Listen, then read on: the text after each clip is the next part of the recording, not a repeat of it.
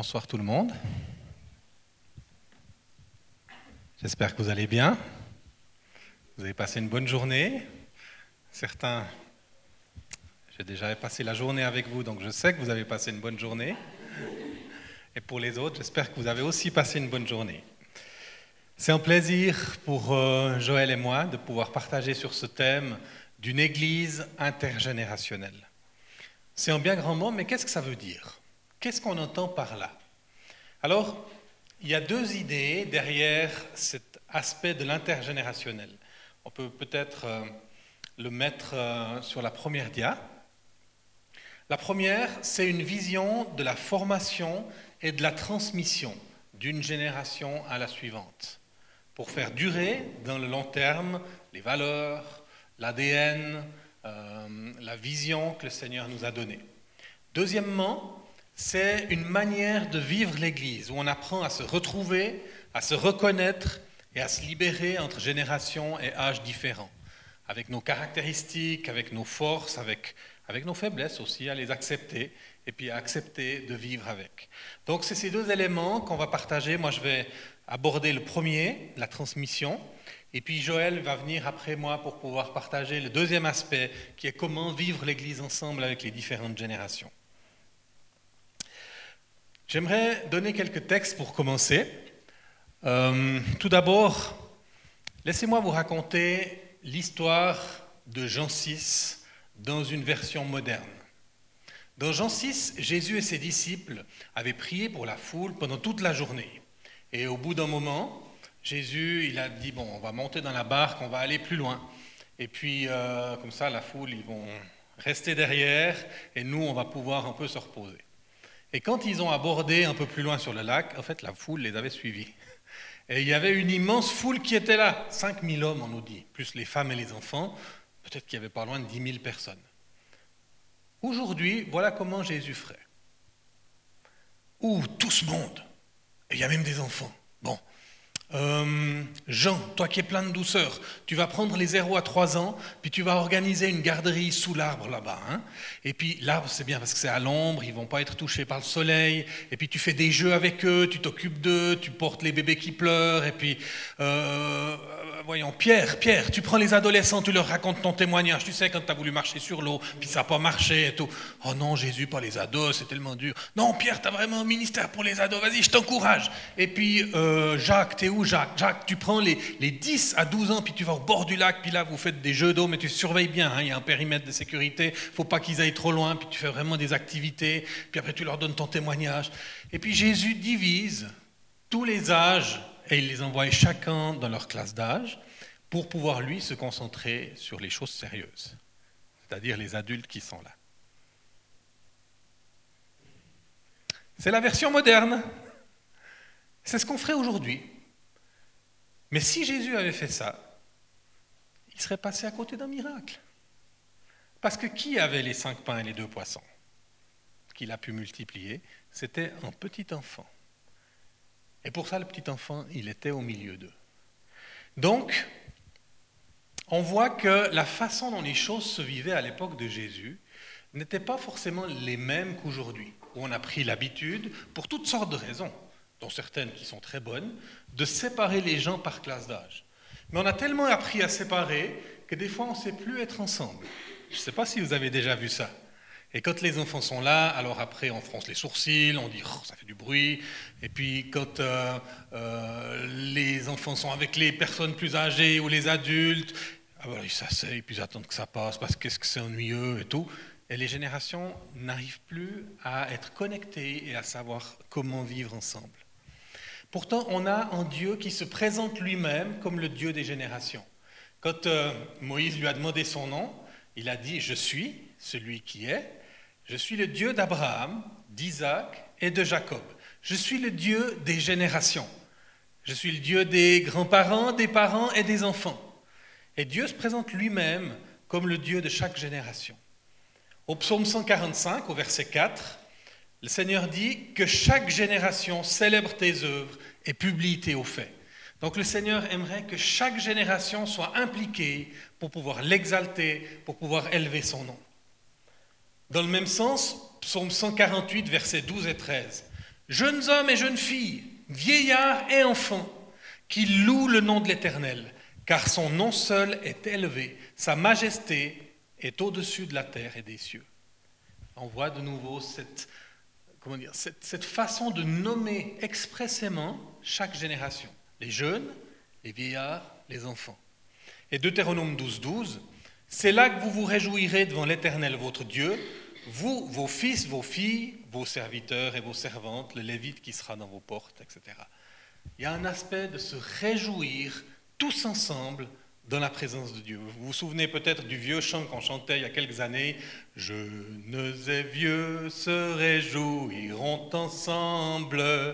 On se souvient de ça, hein c'est aussi une parole biblique où le Seigneur veut qu'on apprenne, quand on est ensemble, à vivre dans la joie et pas se dire on va attendre que ça passe pour que je me retrouve qu'avec ceux de mon âge, mais être joyeux, expérimenter la joie d'être réunis et rassemblés ensemble.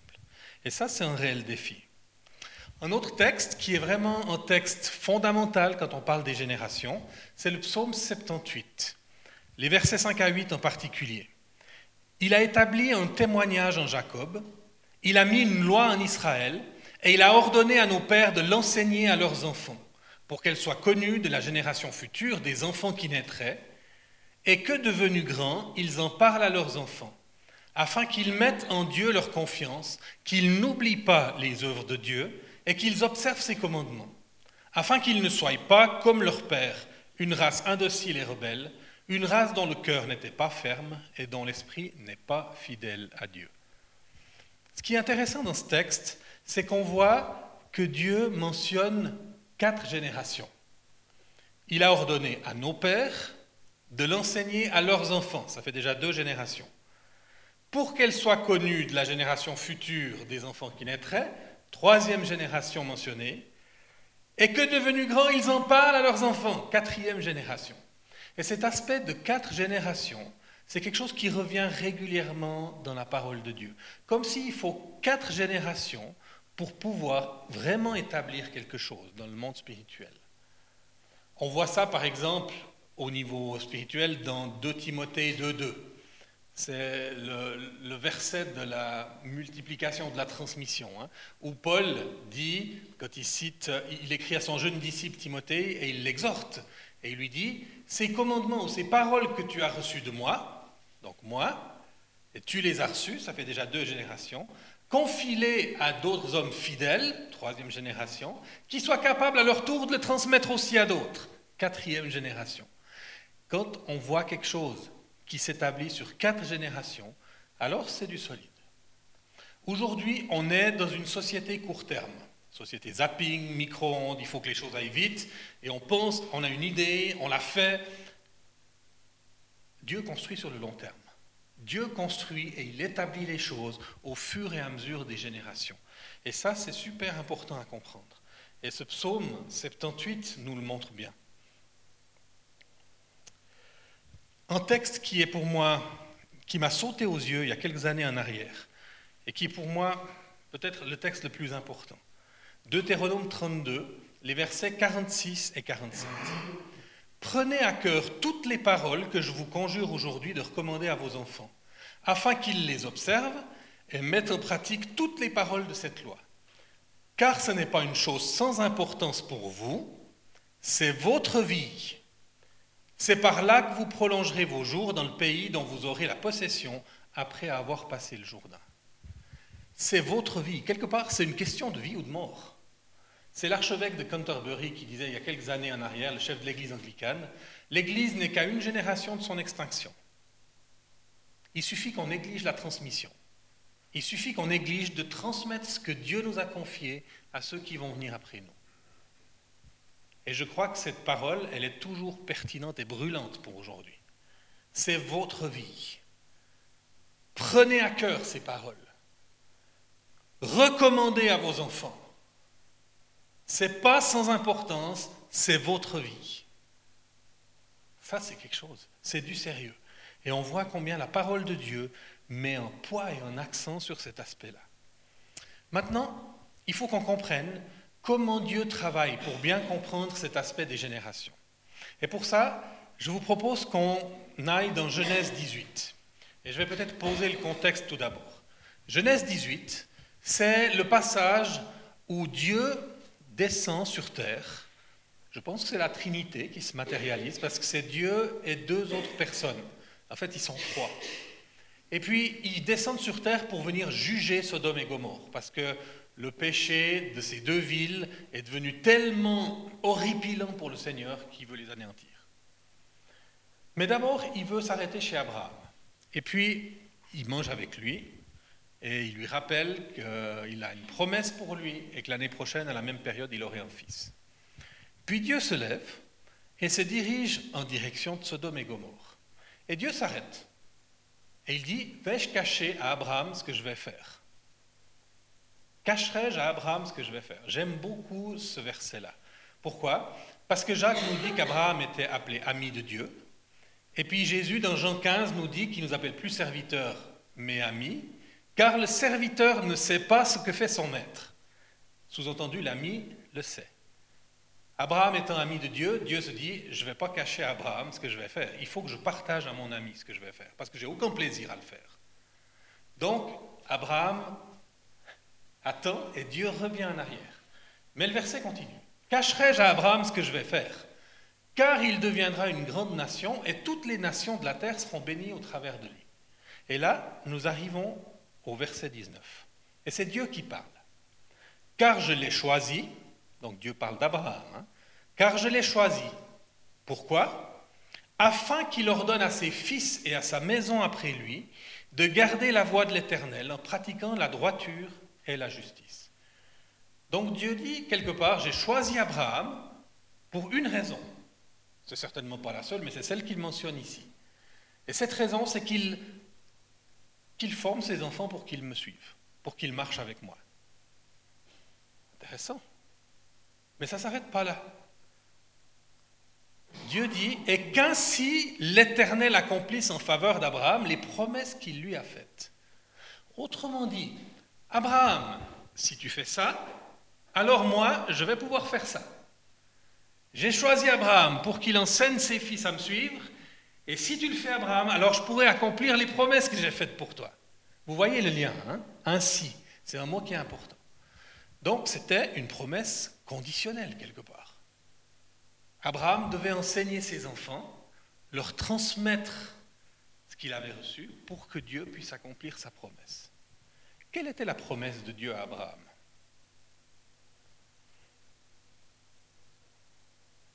Tu as le droit de répondre.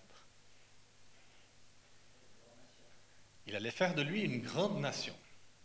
Donc ça sous-entend d'autres choses. Qu'il allait avoir des enfants, parce que pour faire une grande nation, il faut des enfants. Hein. Et il lui a même promis que sa descendance serait aussi nombreuse que les étoiles dans le ciel, ou, dans un autre passage, aussi nombreuse que les grains de sable au bord de la mer. Ça fait beaucoup d'enfants, ça. Maintenant, quand Abraham est mort, combien est-ce qu'il avait d'enfants?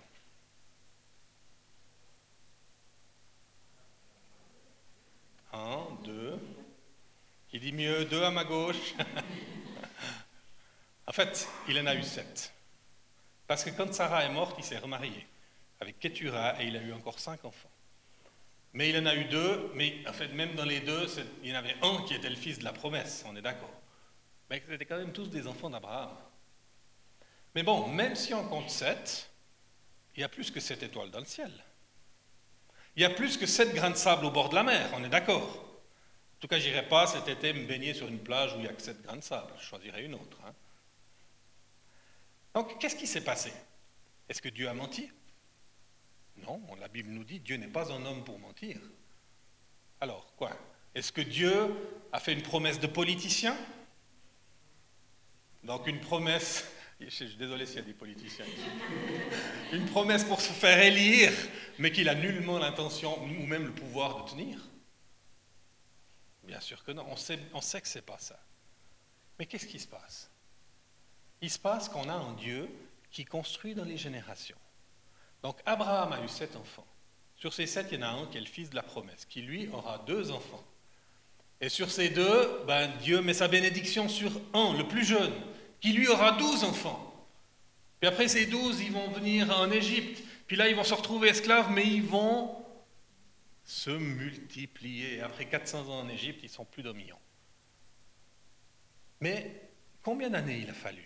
Presque 500 ans en tout pour que la promesse de Dieu commence à devenir quelque chose de concret. Donc vous voyez, Dieu, il accomplit ses promesses sur le long terme. Et nous, comme je le disais, on est une génération à court terme. Alors, certainement pas les personnes plus âgées au milieu de nous, parce que vous avez marché avec Dieu pendant toute votre vie, et vous avez compris que des fois il faut prier pendant des années avant de voir une percée. Et vous avez appris la fidélité, vous avez appris les voies de Dieu.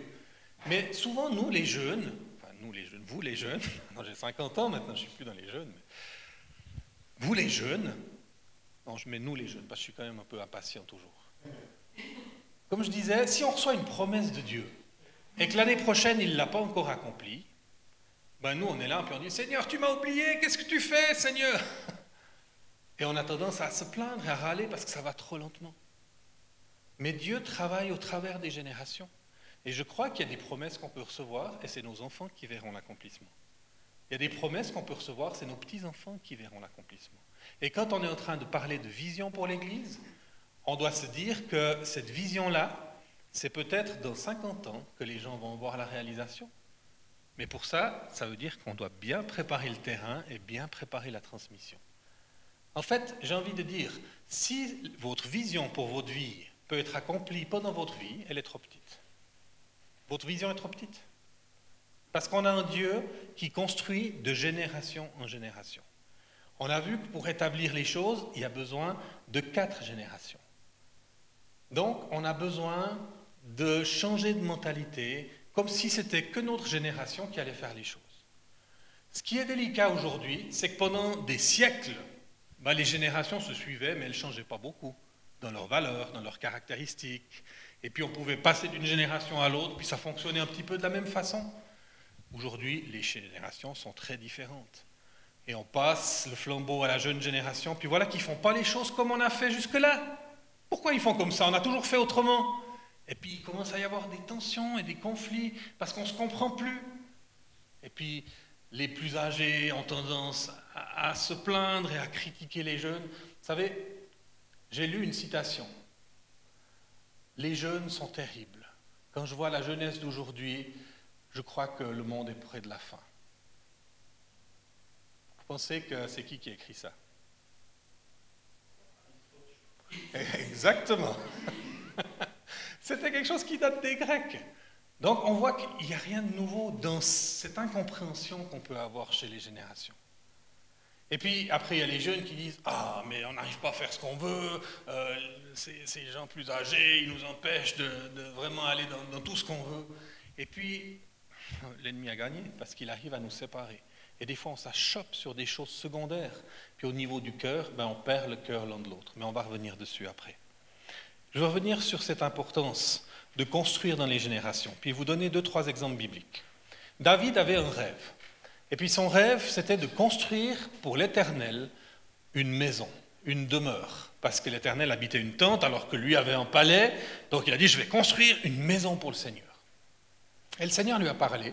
Il lui a dit, non David, c'est pas toi qui construiras une maison pour moi. Toi, tu es un homme de guerre, tu as plein de sang sur les mains, tu ne peux pas construire ma maison. Ça sera ton fils qui va s'occuper de ma maison. Salomon. Comment David a réagi? Oh, mais Seigneur, c'est vraiment moi qui voulais faire ça. Non, non, David a été honoré. Et qu'est-ce que David a fait Dans sa vie, il a préparé tous les matériaux qu'il pouvait. Il a fait tailler des pierres, il a fait venir de l'or, il a fait euh, venir des cèdres du Liban et tailler du bois pour pouvoir décorer déjà. Il préparait tous les matériaux, il a fait tout ce qu'il a pu. Et il y a trois chapitres dans le livre des chroniques où on voit la transmission entre David et son fils Salomon. Et on voit comment David transmet à Salomon la vision qu'il avait sur son cœur. La transmission, super important et super difficile et super délicat. Donc on voit un fils qui finalement accomplit la vision que son père avait reçue. Ça, c'est une chose intéressante. Mais ça va plus loin. Dans 2 Rois 19, dans 2 Rois 19, on a Jérusalem qui est assiégée par les Assyriens. Et puis le siège dure longtemps à tel point qu'on a des mères qui sont obligées de dévorer leurs enfants parce qu'elles meurent de faim. Vous imaginez pour qu'une maman mange ses enfants, à quelle extrémité elle doit être de souffrance et de désespoir. Et puis le roi Ézéchias, qui était le roi à ce moment-là à Jérusalem, roi de Juda, il envoie son intendant vers le prophète Ésaïe et il lui demande de prier pour le salut de Jérusalem. Alors, Ésaïe prie et il reçoit une parole du Seigneur. Et voilà ce que dit Dieu.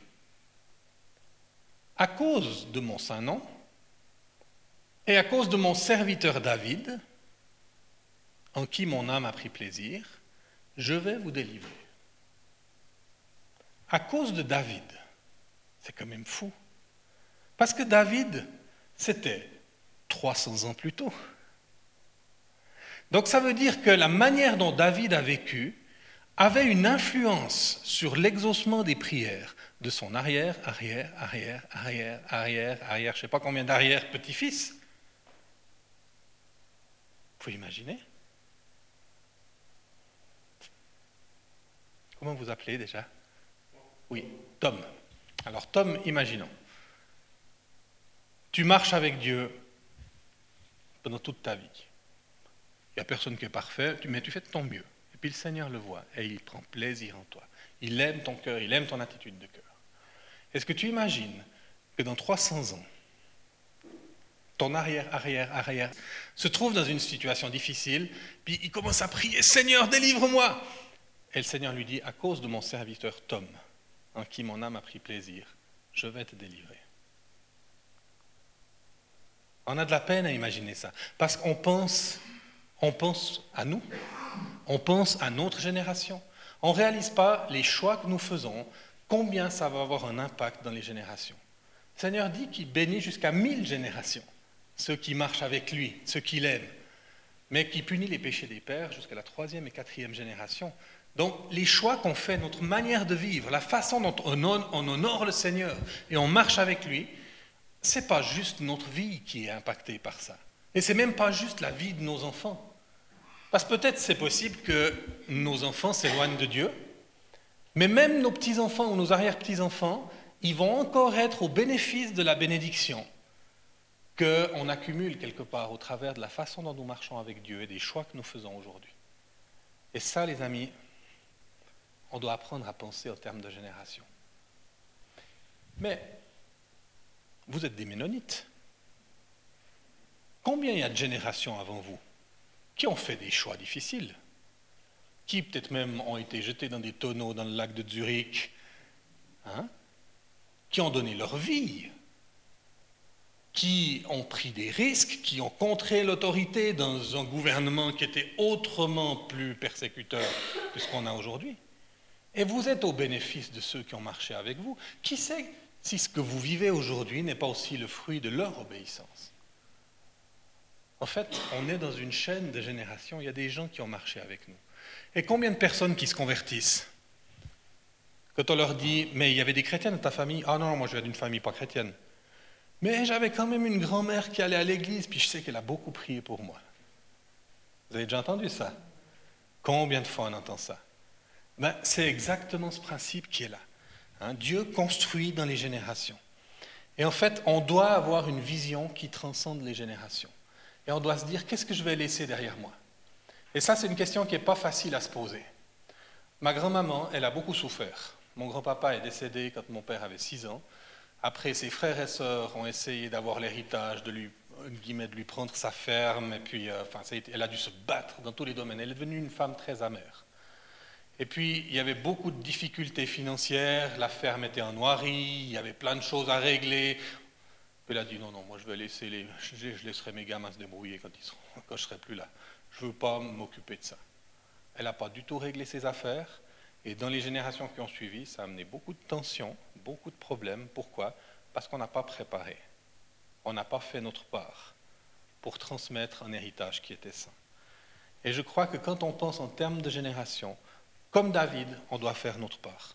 On doit faire tout ce qui est possible pour transmettre un héritage de paix, de clarté, où les choses ont été clairement définies. Alors les plus anciens parmi nous, on doit réfléchir à ça en termes d'héritage concret, mais déjà nous les jeunes, quand on pense à nos enfants qui sont peut-être tout petits pour le moment ou même encore dans le ventre, on doit déjà réfléchir, qu'est-ce que je laisse comme héritage? Quand on pense en termes de génération, on pense en termes d'héritage. Et puis, quand on pense en termes d'héritage, il y a un bon et un mauvais héritage. On est tous conscients de ça. Je vais être un peu personnel. Dans ma famille, j'ai reçu un héritage positif. Par exemple, on a un héritage de leadership de ma famille. Mon père, c'était le syndic du village, le maire. Et puis, euh, il était responsable d'une quinzaine de comités au niveau agricole euh, de toute la région ou même du canton des fois. Et puis, aujourd'hui, je suis un leader. Est-ce que je vais pour autant bomber le torse en disant ah, Regardez, est-ce que je suis un leader, moi hein? Je me suis fait moi-même. Ben non. Je construis sur les épaules de ceux qui m'ont précédé. C'est un héritage que j'ai reçu dans ma famille qui a été développé au fur et à mesure des générations. Mon grand-père était un leader et d'autres avant certainement aussi. On reçoit un héritage positif de notre famille. Un autre héritage positif, l'hospitalité. Mes grands-parents ont toujours accueilli des gens dans leur ferme. Pendant la Deuxième Guerre mondiale, je pense qu'ils ont accueilli au moins 40 personnes. Certains pour un jour et une nuit, d'autres pour une semaine, d'autres pour un mois, et d'autres sont restés plusieurs années. C'était des années difficiles. Puis après, mes parents, ils ont toujours accueilli du monde chez eux. On a toujours eu des gens qui habitaient chez nous, que ce soit des apprentis, que ce soit des jeunes filles, que ce soit euh, des gens qui passaient par des difficultés. On a toujours eu d'autres personnes que notre famille. Puis aujourd'hui, avec ma femme, on aime avoir des gens qui habitent chez nous. Est-ce que pour autant on va bomber le torse en disant Ah, regardez, nous, on est des gens qui pratiquent l'hospitalité Non, on a grandi dans cette culture, c'est notre héritage. C'est un héritage positif qui nous a été transmis. Et je vous propose juste de prendre quelques minutes pour réfléchir. Quels, sont les héritages positifs que vous avez reçus dans votre famille? Et je vais vous dire, même dans les familles les pires, entre guillemets, où il y a pu y avoir des abus, des choses difficiles, il y a quand même des parties positives d'héritage qui ont été transmis. Et si on n'arrive pas à les voir, il faut qu'on demande au Seigneur de nous ouvrir les yeux qu'on puisse les réclamer, les accepter, les recevoir pleinement. Seigneur, je te prie pour mes frères et mes sœurs qui sont là ce soir. Et je te demande que tu les reconnectes à leur héritage. Et j'appelle à la vie cet héritage pour que non seulement ils puissent continuer dans leur génération, mais qu'ils puissent être transmis à la génération suivante. Et que non seulement il y ait l'héritage, mais que cet héritage soit encore plus fructifié, comme dans la parabole des talents pour qu'ils puissent transmettre encore plus à leurs enfants que ce qu'ils avaient reçu eux-mêmes. Merci de bénir chacun dans ce sens, Seigneur. Amen. Mais il y a aussi des héritages négatifs qu'on peut avoir. Dans ma famille, par exemple, il y a un héritage de crainte. Ma maman, elle est toujours anxieuse. Et je me souviens quand j'étais jeune, j'allais au groupe de jeunes, puis après des fois on regardait un film, on allait se faire des spaghettis chez quelqu'un, et puis je rentrais, c'était une heure du matin ma maman ne dormait pas. Pourtant, je peux vous dire que je montais les escaliers pour aller dans ma chambre, qui étaient des escaliers en bois qui grinçaient. Pourtant, j'enlevais mes chaussures, j'essayais de faire le moins de bruit possible, puis tout d'un coup, la porte de mes parents était ouverte. Guy, c'est toi? Oui. Ah, c'est bon, je peux dormir. Moi, je n'ai pas tellement eu ça dans ma vie, parce qu'il y a des choses qui peuvent sauter une génération. Mais quand notre fils Baptiste est né, euh, c'était un bébé anxieux. On voyait un regard craintif, même tout petit. Alors on a prié, puis on a reçu ce verset, ne promène pas des regards euh, inquiets, je suis ton Dieu, je suis avec toi. On a proclamé ce regard sur son berceau. Et il continuait d'être anxieux.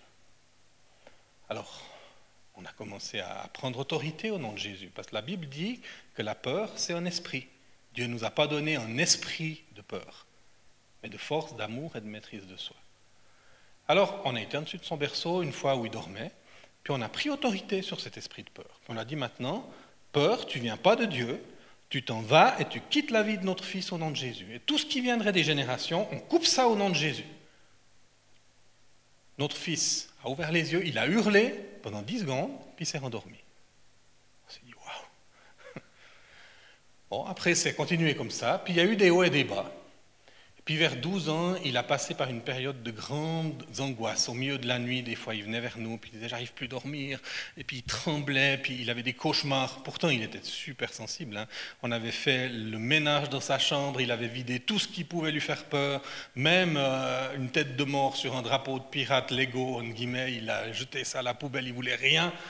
l'ennemi ait aucun droit au travers des choses ou des jouets qui étaient dans sa chambre. Malgré tout ça, il était soumis à des angoisses. Un jour, j'en avais marre, hein, je ne savais plus quoi faire. Et puis je suis tombé sur ce verset dans la Bible qui dit Ce genre d'esprit ne part que par la prière et par le jeûne. Et j'ai dit à mon fils Baptiste, tu serais d'accord que ce soir on jeûne les deux On ne mange pas. On va dans la chambre, on prend la Bible, on lit la Bible, puis on prie, puis on dit à cette peur maintenant c'est fini, on ne veut plus. Que tu continues à troubler notre fils, enfin, à me troubler pour toi. On a fait ça. On a prié, pas longtemps, on a prié une dizaine de minutes, on a pris autorité sur cette peur. Et à partir de ce moment-là, il n'a plus jamais eu de cauchemar. Mais ça a été un long combat.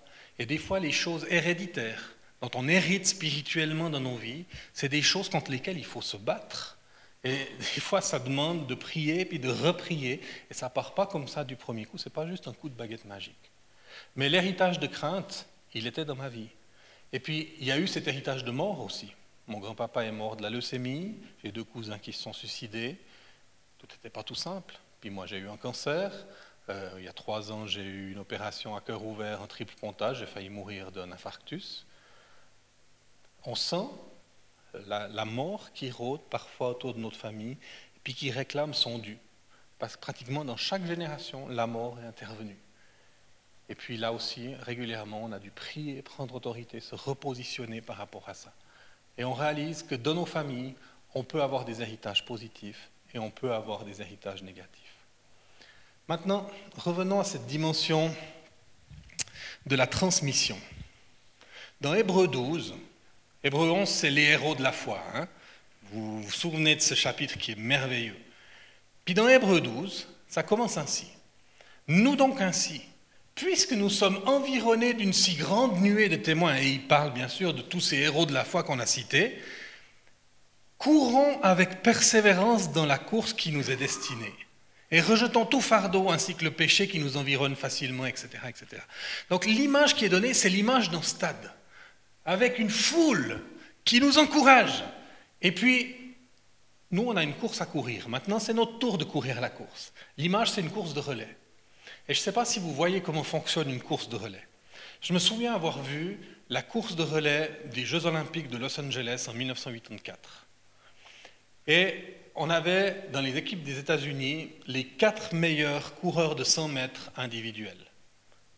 Le fameux Carl Lewis, qui était un chrétien engagé, Calvin Smith, qui était le deuxième meilleur coureur de tous les temps à l'époque, puis encore deux autres qui étaient excellents. Imbattables. Ils étaient tellement sûrs d'eux qui ne se sont pas entraînés. Et quand la course est venue, vous savez, le 4 fois 100 mètres, vous courez, vous avez le témoin, et puis il y a une zone qui est définie pour la transmission du bâton. Et puis, quand vous passez le premier trait sur la piste, vous commencez à transmettre le bâton, le coureur suivant est déjà parti, puis il tend son bras derrière pour saisir le bâton que de derrière lui donne. Et puis, il y a de nouveau une marque sur la piste. Si vous la dépassez, vous êtes disqualifié. Il y a vraiment une zone où la transmission doit se passer. Et qu'est-ce qui s'est passé au troisième relayeur? Il a dépassé le bâton parce que peut-être celui d'avant était parti trop vite. Des fois, c'est ce qui se passe dans la transmission. Les jeunes partent trop vite. Ils ont des idées, ils foncent. Puis on n'arrive pas à leur transmettre parce qu'ils sont déjà trop loin devant. Ou alors, des fois, c'est les vieux, en guillemets, qui vont trop lentement. Et puis, ils aimeraient transmettre leur bâton, mais euh, ils ont trop attendu. Et puis, ils n'arrivent plus à le faire. Puis après, il n'y a plus que les yeux pour pleurer. C'est délicat. Et c'est une belle image. Mais en même temps, c'est une image qui est très responsabilisante de la transmission générationnelle. Dieu a prévu une zone dans laquelle la transmission peut se faire. Et c'est important qu'on ait le cœur des jeunes pour pouvoir leur transmettre ce que Dieu a mis sur notre cœur et qu'ils puissent le saisir dans cette période qui est appropriée. Cette période, elle est appropriée, je dirais, entre 12 et 30 ans. Après, c'est un petit peu difficile parce qu'ils sont moulés dans leur manière de faire. Avant, ben, ils n'ont pas encore forcément la responsabilité pour ça. Donc, c'est vraiment important de prendre tout ça en compte.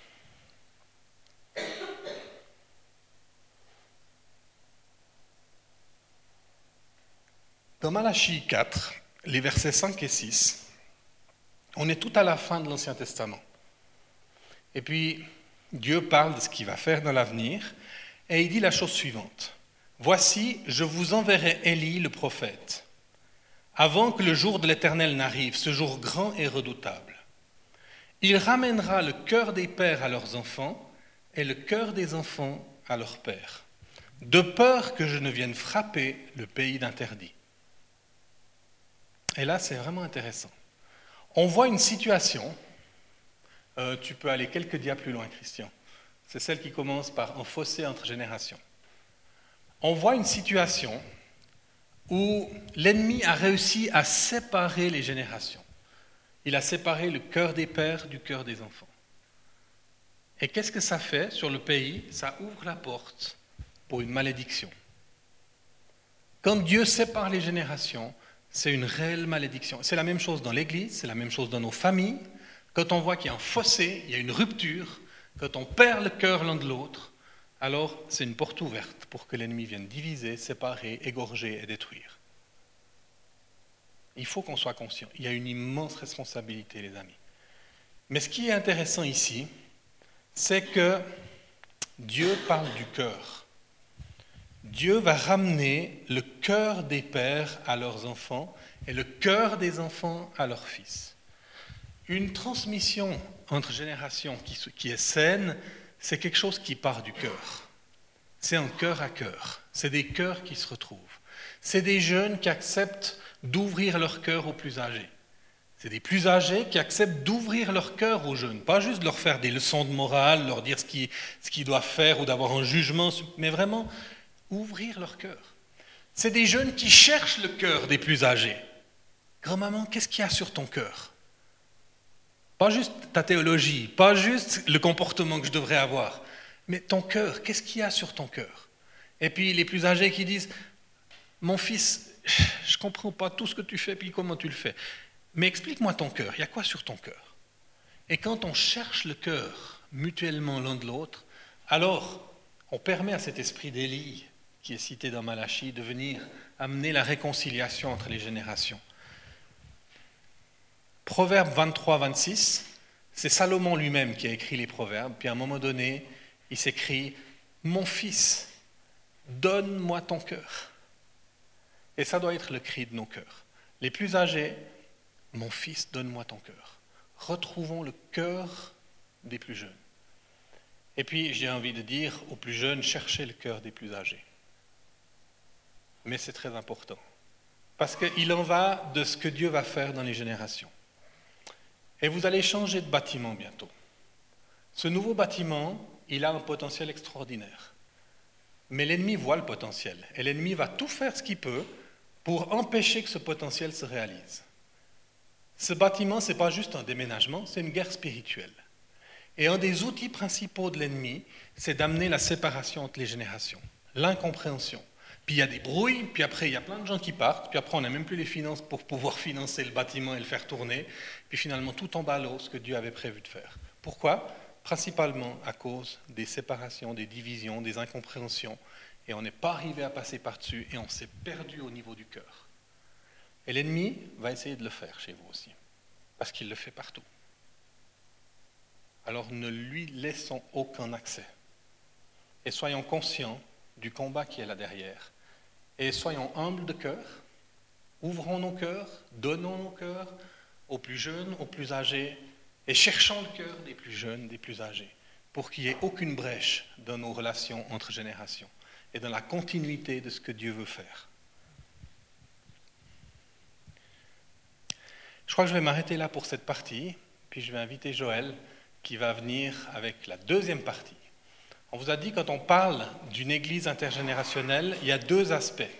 Il y a l'aspect de la transmission de génération en génération, et il y a l'aspect qui consiste à apprendre à vivre ensemble avec plusieurs générations, et puis à se compléter, à s'honorer, à se reconnaître, à se libérer pleinement dans nos caractéristiques et nos différences. Et ça, c'est aussi un gros défi. Et je vais laisser Joël nous conduire dans cet aspect-là. Merci Guy. On a un réel défi d'apprendre à vivre ensemble, comme Guy l'a dit, parce que tout nous pousse en fait à être séparés. Dans notre vie au quotidien, on le voit bien, euh, que c'est compliqué de prendre du temps tous ensemble et j'aimerais illustrer en fait, j'aime beaucoup quand c'est imagé, une, une, une, image qui va nous aider, enfin un objet qui va nous aider à comprendre un peu plus ce lien entre les générations. Alors vous connaissez tous bien sûr cet objet-là, qui est une flèche. Et puis, euh, cette flèche, elle est composée de trois parties. Est-ce que vous pouvez m'en citer une? La pointe. OK. Il y a la pointe. Voilà. Après, la deuxième partie, ou une deuxième partie. Vous avez les... Ah non, c'est bon. Il est vraiment bon, Christian. Vous avez une deuxième partie ouais, qu'on appelle aussi la hampe. Voilà, exactement. Et puis, les petits machins, on va les appeler les plus. Voilà, exactement. Trois parties qui sont essentielles. Et on peut faire le lien avec euh, ce verset qui a été euh, lu ce matin, relu ce soir, cité encore, euh, qu'on trouve dans Joël et qu'on retrouve dans Actes, qui dit, après cela, dit Dieu, je répondrai mon esprit sur toute chair, vos fils et vos filles prophétiseront, vos anciens auront des songes et vos jeunes gens des visions.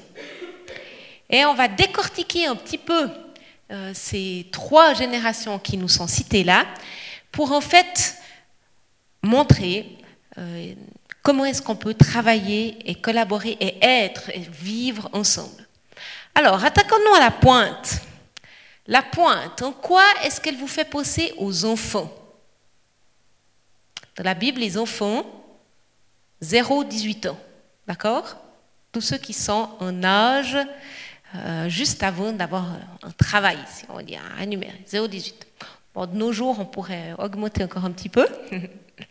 Mais donc 0-18. Qu'est-ce que vous voyez comme caractéristique? Pardon? La franchise. Oui, exactement. La pointe, on pourrait dire le tranchant, hein, euh, qui est illustré là. Oui? Oui, c'est vrai. Ne pose pas trop, trop de questions. C'est vrai, droit au but. D'autres choses que vous pourriez citer C'est vrai. Il y a un côté hein, où ils veulent percer. Il y a cette pointe.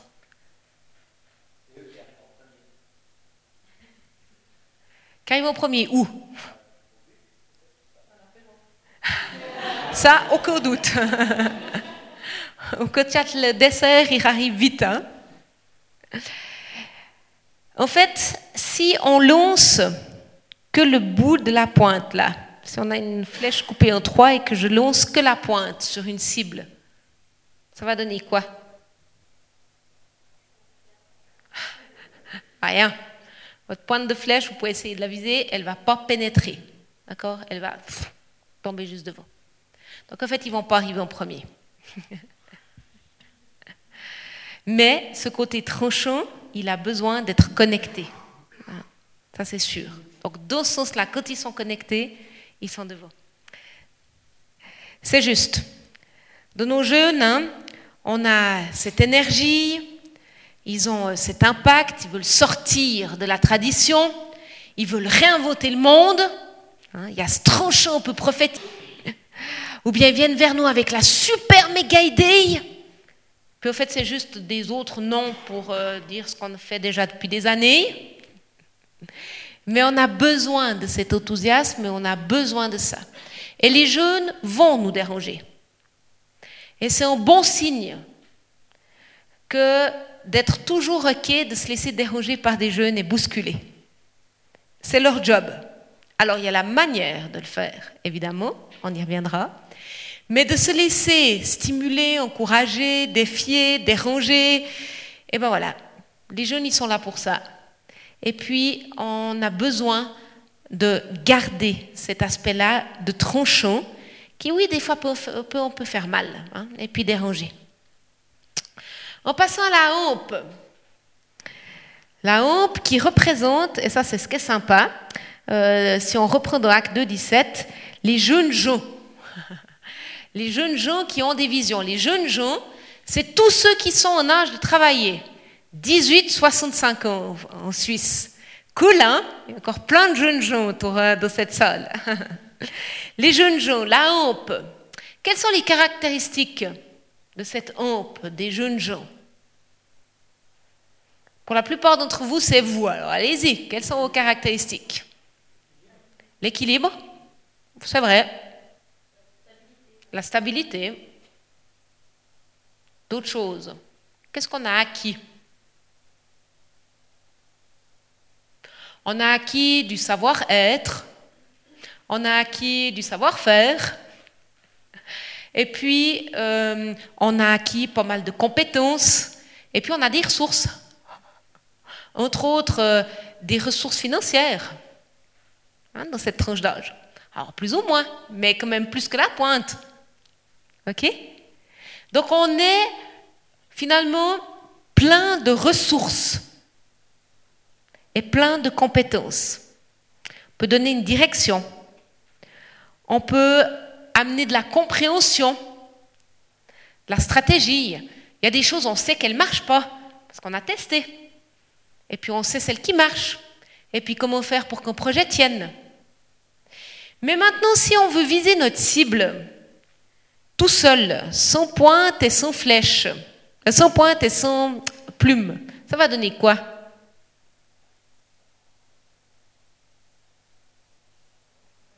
Ça va pas marcher. Non, ça va pas marcher. On va pas pénétrer. Et puis, euh, ouais, ça va rien donner. Hein. Si je vise un bout de bois comme ça, en tout cas, il va pas pénétrer au sein de la cible. Et puis, euh, il va pas aller très très loin. C'est sûr. Si je connecte maintenant la pointe et la hampe, qu'est-ce qui va se passer? Et que j'essaie de viser ma cible. Il va manquer quoi? C'est ça, exactement. Ma flèche, elle va flotter. Elle va flotter. C'est pour ça qu'on a besoin des plumes qui sont là. Et les plumes, ce sont nos personnes âgées, nos vieillards, avec beaucoup de respect, hein. nos personnes âgées. Qu'est-ce qu'elles ont? Quelles sont leurs caractéristiques de ces personnes âgées parmi nous? Ah ouais, absolument on peut arriver vers elle en disant Regarde ce que je vis, c'est terrible, parce que pour nous, c'est la fin du monde. Et puis, les personnes âgées, elles peuvent dire Mais tu sais, j'ai traversé ça déjà, courage, ça va aller. ça va aller. Hein, elles ont vécu beaucoup d'expériences, acquis de la sagesse, acquis de la sagesse, du recul par rapport aux circonstances. Elles ont tenu de la durée. Et puis, un peu plus de taux ou une autre gestion du taux. Et puis cet encouragement qui peuvent être. Et bien sûr des guerriers euh, dans la prière aussi. Ce qui est cool, c'est qu'ils auront des songes. Dieu les oublie pas, ils ont besoin de plus de sommeil. Mais Dieu veut leur donner des songes. Maintenant, vous imaginez bien, si je reprends mon image, si on lance que les plumes, on ne va, pas atteindre la, cible. Et puis si on lance que la pointe et les plumes, ça ne va pas aller non plus. Et puis si on lance la hampe et les plumes, ça ne va pas aller non plus. On a besoin des trois parties. En fait, comment est-ce qu'on va apprendre à pas simplement être côte à côte? Est-ce que tu peux venir à côté de moi, Maëlle, représentant euh, les plus jeunes? Est-ce que quelqu'un de plus âgé, qui est grand-parent, ou qui pourrait être grand-parent, peut venir à côté de moi? Vous êtes d'accord de venir? Ça fait rien.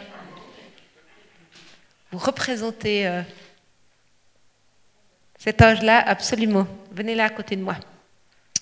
Ce qui se passe, c'est que souvent, c'est bon, si je reprends l'image, hop, de la flèche comme ça, eh bien, on apprend finalement à vivre ensemble, mais on n'est pas ensemble. On est côte à côte, mais on n'est pas accrochés les uns aux autres. D'accord? Donc c'est comme si je prenais dans ma main les plumes la hampe et la pointe, comme ça, en trois parties séparées, et que je les lançais. Vous rigolez, c'est chaotique. Ça va mener nulle part. Mais la plupart euh, de notre fonctionnement, c'est comme ça. On est bien, on se dit bonjour, hein, on se pose quelques questions, donc on a appris à, être poli, voilà, hein, euh, dans nos milieux chrétiens, mais c'est tout. Et je crois que le Seigneur veut nous encourager vraiment à nous unir et à nous coller les uns aux autres pour apprendre à fonctionner ensemble et à être et à vivre ensemble. Merci beaucoup. Et on a à apprendre les uns des autres. Parce qu'on a une cible à atteindre. Ce n'est pas simplement pour que ça fasse joli. Parce que quand on monte trois générations ensemble, chacun d'entre nous, on se dit, c'est beau. C'est beau, trois générations ensemble. Mais on a une cible à atteindre. C'est quoi la cible que Dieu vous donne ici pour votre communauté ou les communautés que vous représentez? Il y, a des cibles à atteindre. C'est quoi votre objectif? C'est quoi que Dieu vous demande? Alors bien sûr d'aller atteindre votre entourage, qu'un maximum de gens rencontrent Jésus, mais spécifiquement, vous avez des objectifs. Et puis l'objectif que Dieu a, parce que c'est lui grand archer, c'est qu'il puisse lancer cette flèche, cette flèche qui est unie, qui est en, de l'unicité, et puis qui puisse atteindre le mille. Souvent, on se dit, bah alors, vivons le culte ensemble. C'est un peu notre première idée. Ce n'est pas le meilleur moyen, parce qu'on voit bien les limites. Alors, des cultes intergénérationnel, c'est bien. Mais on peut pas tout le temps faire que des cultes intergénérationnels. Ce n'est pas le meilleur moyen d'être simplement assis les uns à côté des autres pour vivre quelque chose. Et puis c'est exigeant de faire des cultes intergénérationnels. Pour que la louange rejoigne autant les enfants que les personnes âgées, que c'est complexe. C'est beaucoup d'énergie pour vivre des temps intergénérationnels.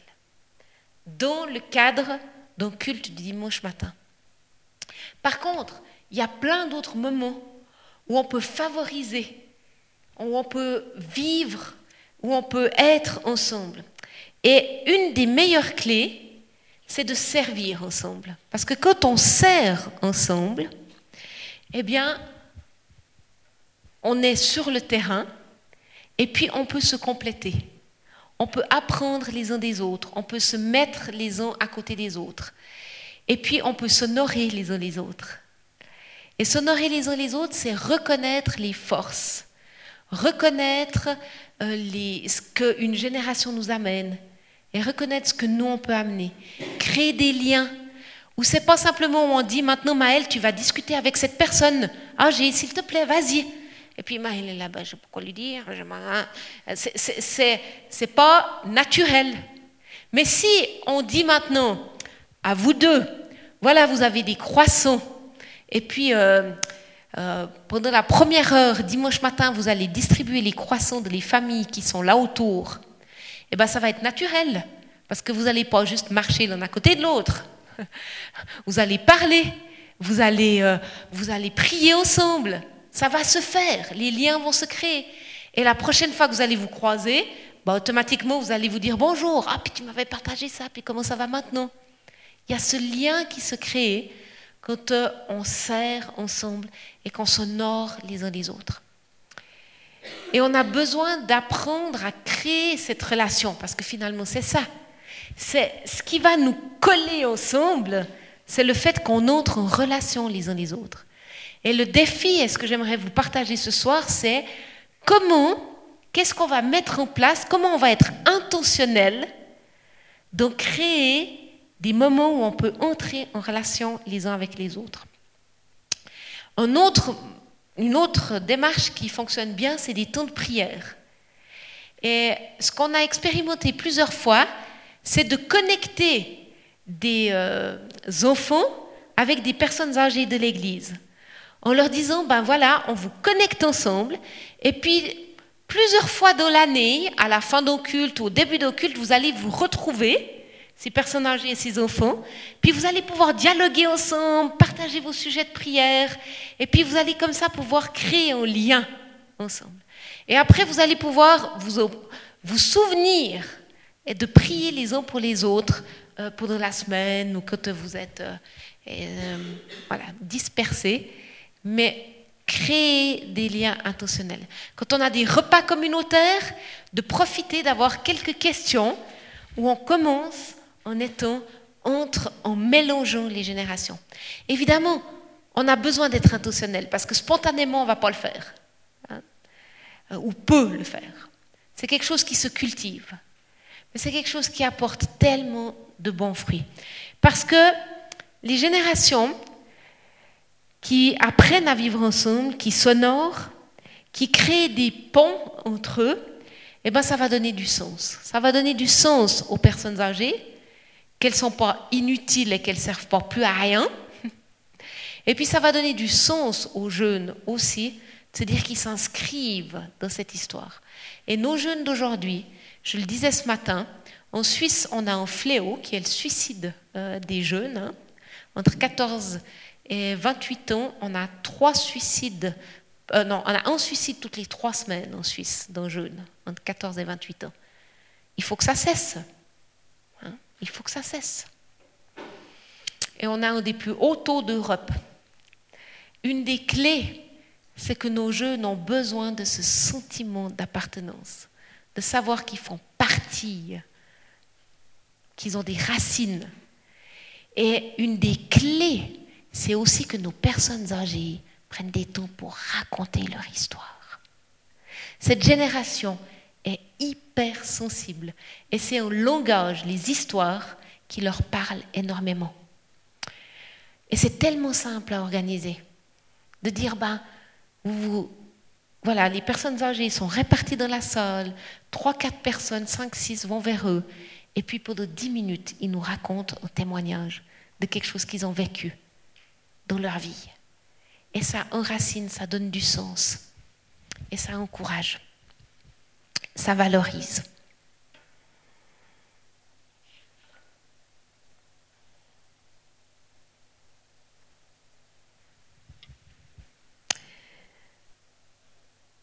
Je ne sais pas à quoi vous rêvez en tant que communauté. J'espère que vous avez des rêves. Quand on y pense, moi, je rêve, et ça vient de plus en plus, de voir des générations qui s'honorent et qui s'aiment. Des générations qui écoutent Dieu ensemble. Seigneur, qu'est-ce que tu veux nous dire? Et qui lui obéissent. Et des jeunes et des, plus âgés qui se réjouissent ensemble, qui savent rire, partager de la joie ensemble. C'est à l'amour qu'on a les uns pour les autres que les gens vont être attirés à Christ. Apprenons à vivre, à être bien ensemble, à se découvrir les uns les autres. Dieu va répondre sa bénédiction. Il l'a promis. Là où deux ou trois hein, s'unissent, je suis au milieu de vous. Et cette unité entre les générations va déclencher des bénédictions qui vont attirer des gens dans le royaume. Amen. Guy, je te laisse pour la Voilà, j'espère que tout ce qu'on partage ce soir vous stimule, vous fait réfléchir, vous fait élargir un petit peu dans votre conception des choses. Je crois que c'est quelque chose de très important. Ça peut sembler un peu abstrait, mais en fait c'est fondamental. Et moi j'aimerais simplement terminer par la prière. Et puis, vous proposez de prendre un temps deux par deux, peut-être vous tourner vers votre voisin, votre voisine, puis que chacun vous puissiez partager un point où vous avez eu l'impression que le Seigneur vous parlait ce soir dans ce qu'il vous a dit. Et que vous puissiez, simplement prier l'un pour l'autre. Euh, parce que on a vu que cette histoire de génération, c'est avant tout une histoire de cœur. Donc d'ouvrir nos cœurs. Et c'est comme ça qu'on va aussi protéger ce lien entre les générations. Mais d'abord, j'aimerais prier pour vous, j'aimerais prier pour votre Église, et j'aimerais prier pour que l'esprit d'Élie, que Jésus a promis, qui s'est bien sûr, que, Dieu a promis par Malachie, qui s'est bien sûr manifesté chez Jean-Baptiste, hein, qui avait sur lui cet esprit d'Élie, pour ramener à l'Éternel euh, euh, ceux qui s'étaient éloignés de lui, ramener le cœur des pères à, leurs enfants et préparer à l'Éternel un peuple qui lui est bien disposé. Mais cet esprit d'Élie, il est toujours là aujourd'hui. Et il peut toujours ramener le cœur des générations les uns vers les autres. Et je ne sais pas comment c'est dans vos familles. Peut-être que dans certaines de vos familles, il y a des enfants qui ne vous parlent plus. Il y a des parents qui ne vous parlent plus. Ou vous ne parlez plus à vos parents. Ou à vos grands-parents. Il y a peut-être des histoires de famille dans l'histoire. Puis des fois, on ne sait même plus ce que c'est. Mais il y a des branches de la famille qui ne s'adressent plus la parole et qui ne se connaissent même pas. Parce que c'est vrai qu'au fur et à mesure des générations, ben, il y a des séparations qui sont là, puis des fois on ne sait même plus pourquoi. Et je crois qu'on doit laisser le Saint-Esprit visiter notre histoire, visiter notre présent aussi, et puis nous parler, et accueillir cet esprit d'Élie qui attendrit notre cœur pour simplement faire notre part, pour ouvrir notre cœur, chercher le cœur des autres générations avec humilité. Et s'il y a des demandes de pardon, s'il y a des explications, ne pas laisser une zone floue. Et ça, c'est délicat, parce qu'on ne sait pas toujours comment s'y prendre. Dès qu'il y a des relations où il y a un enjeu, des fois on préfère fuir que d'aller et puis de chercher le cœur de la personne. Et on a besoin de courage. On a besoin d'une détermination de ne pas laisser l'ennemi s'infiltrer et séparer les générations pour donner une place finalement à la malédiction. Donc je vais prier, puis après je vais vous laisser ce temps pour partager et prier l'un pour l'autre. Seigneur Jésus, j'aimerais te remercier pour cette Église qui a une longue histoire, des générations et des générations de personnes fidèles qui ont marché dans tes voies et qui ont payé un prix, et parfois même qui ont donné leur vie. J'aimerais te remercier pour la richesse de cet héritage. Et j'aimerais te demander que la génération d'aujourd'hui puisse saisir pleinement et embrasser cet héritage de réforme radicale, mais d'une réforme qui continue et d'une radicalité qui continue. Et j'aimerais te prier qu'aujourd'hui encore, cette Église soit connue pour sa radicalité, parce que c'est l'héritage que tu as donné aux Ménonites, Seigneur. Et j'aimerais aussi te prier pour que tu puisses dévoiler par ton esprit de révélation toute œuvre que l'ennemi essaye de faire pour séparer, pour diviser, pour éloigner et pour finalement se couper les uns des autres. Tout esprit de jugement qu'il a réussi à mettre sur certains par rapport à d'autres d'une autre génération, que ce soit les jeunes par rapport aux anciens, que ce soit les anciens par rapport aux jeunes. Toutes ces incompréhensions qui peuvent ouvrir la porte à la critique, à l'amertume, au durcissement des cœurs. J'aimerais te demander, Seigneur, que tu puisses venir par ton esprit et puis attendrir les cœurs et que tu puisses, Seigneur, ramener le cœur des pères à leurs enfants et des enfants à leurs pères et que tu préserves l'héritage que tu as donné à cette communauté pour qu'il puisse, puisse être transmis plus loin. Et non seulement qu'il soit transmis en tant que tel, mais qu'il soit transmis en étant encore augmenté et enrichi, parce que chaque génération va y apporter et va compléter. Seigneur, je bénis cette communauté et je prie pour qu'elle soit connue comme une communauté où les générations se reconnaissent, s'apprécient, s'honorent et se libèrent mutuellement. Et qu'elles ont du plaisir à être ensemble et qu'elles ont appris à avancer ensemble dans le respect et l'amour. Merci de parler au cœur de chacun maintenant, Seigneur, pour que tu puisses identifier par ton esprit les points que tu veux soulever. Parfois, ça peut rester abstrait, pour d'autres au milieu de nous, ça peut être terriblement concret. Et ça peut venir soulever des choses dont on n'a même pas envie de parler. Mais j'aimerais te demander du courage, de la radicalité pour accueillir l'œuvre de ton esprit, même s'il vient soulever des situations qu'on préférait laisser cachées. Saint-Esprit, j'aimerais t'inviter. Fais ton œuvre et parle à chacun au nom de Jésus. Amen. Je vous invite simplement à vous tourner vers votre voisin. C'est pas grave si vous êtes trois, ça va aussi, mais faisons pas les trop grands groupes. Euh, parce qu'après, autrement, ça prendra trop de temps. Et je vous propose simplement de dire en deux mots, est-ce que c'est une phrase ou un aspect qu'on a partagé ce soir où le Seigneur vous a parlé et puis vous demandez la prière pour cet aspect-là, pour une situation particulière peut-être de votre vie.